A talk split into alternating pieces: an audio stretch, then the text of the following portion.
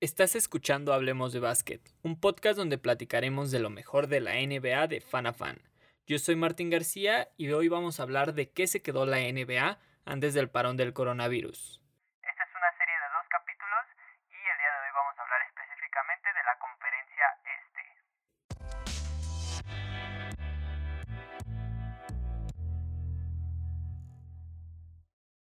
Vamos a empezar esa lista en orden de posición de tablas, y los primeros equipos en el este son los Milwaukee Bucks, liderados por Giannis Antetokounmpo. Giannis está teniendo una temporada de MVP casi segura, con 29 puntos por partido, 13 rebotes y 5 asistencias, y lo mejor de todo esto es que lo está haciendo en tan solo jugando 30 minutos por partido, lo cual es impresionante. Además de que los Milwaukee no solo fueron los primeros en clasificar a playoffs de toda la NBA, sino que hasta el momento tenían el mejor récord de la liga, teniendo 52 victorias y tan solo 12 derrotas. Definitivamente fueron el mejor equipo en temporada regular. Pero aún queda ver y probarnos a todos nosotros los fans cómo se desempeñan en playoffs, ya que el año pasado no consiguieron llegar a las finales. Además cabe recalcar que Giannis tuvo, acaba de tener un hijo y toda la cuarentena se ha visto que han estado muy cercanos a sus hijos y no tanto como entrenamiento, como ha sido el caso de LeBron. Entonces hay que tener mucho ojo a la condición física de Giannis. No dudo que pueda jugar muy bien, pero hay que tener mucho ojo en eso. El segundo equipo en la conferencia este son los Toronto Raptors, los actuales campeones de la NBA. La única diferencia es que ahora defienden su campeonato sin Kawhi Leonard, el mejor jugador de la temporada pasada para su equipo y que los llevó a ganar el anillo. Algo muy curioso de este equipo es que sorprendieron, ya que al, irse su estrella, se quedaron con un equipo que todos pensaban que iba a volver a ser de los malos, pero sorprendieron creando una gran dinámica de equipo y creyéndose esa imagen de que habían sido los que habían ganado la NBA, no Kawhi, sino todo el equipo, y jugadores como Pascal Siakam dieron el paso adelante, convirtiéndose en el líder de puntos del equipo, anotando 23 por partido, Serge Ibaka con 8 rebotes por partido y Kyle Lowry 7 asistencias por partido. Como pueden ver, es un equipo muy muy dinámico que juega entre, todo el equipo y no se centra en un solo jugador como lo hacen otros equipos. Esto les ha servido ya que, como pueden ver, están en el segundo puesto de la conferencia este, lo cual es muy impresionante para un equipo como ellos y en la circunstancia que tienen. Además de que con Margasol y Fred Van Vliet han logrado llevar al equipo a este puesto en la conferencia este. Aunque de ver cómo se desenvuelven en playoffs, ahí es cuando muchos van a tener dudas, pero será muy muy muy interesante ver cómo lo hacen este año sin Kawhi Leonard y hasta dónde podrán llegar. El siguiente equipo del cual vamos a hablar son los Boston Celtics. Lo padre de este equipo ya lo hablamos en el video pasado del futuro de los jugadores, pero cabe recalcar que Jason Tatum esta temporada ha dado un gran salto. Todos pensaban que la estrella del equipo después de que se fuera Kyrie sería Kemba Walker, pero Jalen Brown y Jason Tatum son los que han dado ese paso adelante para ser como la imagen principal del equipo. Kemba Walker también ha puesto mucho de su parte junto con Marcus Smart para la defensa, además de que Gordon Hayward sigue aportando esa cantidad de puntos necesaria que han llevado a los Celtics al tercer puesto en el este. Cabe recalcar que Jason Tatum es el líder de puntos del equipo con 23 puntos y ahora toma 7 tiros de 3 por partido y recoge 7 rebotes por partido. No olvidemos que unos Celtics liderados por Jason Tatum hace algunos años llegaron a finales de conferencia y perdieron con los Caps a pocos partidos de las finales. Entonces no se pierdan este año los Celtics en este torneo que va a haber en Orlando. Además de que con Kemba Walker van a ser un equipo muy diferente a los de años pasados, aunque cabe recalcar que Kemba Walker aún no ha tenido mucha experiencia en playoffs debido a que ha estado en un equipo muy malo como son los Charlotte Hornets. Entonces con su primera temporada fuera de Charlotte con un equipo muy muy bueno vamos a ver hasta dónde pueden llegar, incluso si son claros candidatos a llegar a las finales. En el cuarto puesto de la conferencia este están los Miami Heat, y aunque ya hablamos un poquito también de ellos en el video pasado, ahora les vengo a platicar de por qué han sido una sorpresa más que nada. Tienen un equipo muy joven y prácticamente es su primer año como el proyecto de reconstrucción después de que se fue Dwayne Wade. Bueno, llegó Jimmy Butler a Miami y todo cambió. Además de que hicieron unos buenos picks del draft como Tyler Hero, tienen a Duncan Robertson, pero sobre todo han creado una gran dinámica de equipo que ha logrado romper algunas rachas como las de Milwaukee o las de Filadelfia de victorias en casa. Es un equipo en el que no muchos confiaban, pero que han demostrado ser grandes contenders para ganar el, al menos ganar algunos puestos de playoffs. Y miren, casi al final de la temporada están en el cuarto puesto. Y con el quinto puesto en la conferencia este están los Indiana Pacers, un equipo que estuvo muy bien balanceado toda la temporada, pero que definitivamente su mejor momento fue cuando regresó su jugador estrella, Víctor Oladipo. Víctor Oladipo se lesionó hace más de un año y estuvo todo este tiempo sin jugar. Fue una lesión muy importante, pero esto no lo detuvo de que en sus 13 partidos que jugó esta temporada metiera incluso un partido de 27 puntos, lo cual es increíble y le viene muy bien al equipo, sobre todo en cara a los playoffs ya que jugadores así son los que se necesitan para ganar estos partidos. Lo más probable es que les toque enfrentarse con Miami Heat o Boston Celtics, dependiendo del lugar que queden. Pero vamos a ver definitivamente qué pueden hacer en los playoffs, sobre todo que este descanso de la cuarentena le, probablemente le ha caído muy bien a Víctor Oladipo. Entonces no se los pierdan definitivamente y sobre todo a este jugador. El sexto puesto en esta conferencia lo tienen los 76ers de Filadelfia. La verdad, no les voy a mentir, Filadelfia ha sido una completa decepción este año, sobre todo porque tenían grandes expectativas al fichar a Al Horford.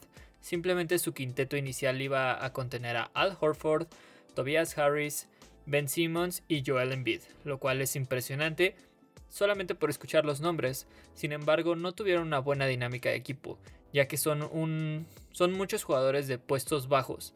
Sea, Al Horford, Embiid y Tobias Harris realmente podrían jugar de 4 o de 5, lo que causó que Al Horford estuviera, decidieran ponerlo en la banca, que saliera de banca, lo cual, déjenme les digo, ha sido su peor temporada en toda su carrera. Y no, no es por la edad, ya es un jugador grande, pero realmente es por la dinámica que lo tenían. Además de que Joel Embiid y Ben Simmons no han tenido una buena química y cada vez se habla más de por qué deberían cambiar a uno de estos dos y se piensa que tal vez este año sea el último año que los veamos juntos y que Joel Embiid se vaya o a Miami Heat o que Ben Simmons se fuera a otro equipo y vamos a ver con quién se van a decidir. Tobias Harris realmente tiene un contrato muy muy alto pero no lo ha demostrado lo que vale en la cancha. Siento que todo esto, bueno, los hace un buen equipo, pero miren, eran equipos que estaban pensados para ganar un anillo y están en el sexto puesto de playoffs. Entonces, realmente son una completa decepción. El siguiente equipo del cual vamos a hablar son los Brooklyn Nets. Los Brooklyn Nets están en el séptimo puesto de la conferencia este y como tal es el primer año del nuevo proyecto que tiene a Kyrie Irving y Kevin Durant. Pero como ustedes saben, al menos este año no les ha ido demasiado bien, ya que Kevin Durant vino lesionados de, la, de las finales pasadas y Kyrie Irving se lesionó esta temporada y tan solo pudo jugar 20 partidos. A pesar de esto, los Brooklyn Nets mantienen unos puestos de playoffs con el séptimo, pero probablemente el año que viene los tengamos que ver como tal a las dos estrellas juntos y van a lograr cosas increíbles, eso está casi asegurado, siempre y cuando puedan mantener sanos a sus jugadores este año como tal no se ha visto una buena química de equipo como lo habíamos visto en Brooklyn los años pasados, más que nada por Kyrie y su tema del liderazgo, pero creo que una vez que llegue Kevin Durant, la dinámica del equipo va a cambiar completamente. Y con el último puesto de playoffs de la conferencia este, están los Orlando Magic. Orlando Magic este año recibieron a un jugador de Filadelfia que ha sido muy polémico, Markel Fultz, una primera ronda del pick y la verdad es que se ha sentido cómodo estando fuera de toda la atención de Filadelfia y ha logrado elevar su juego un poco mientras ha estado aquí.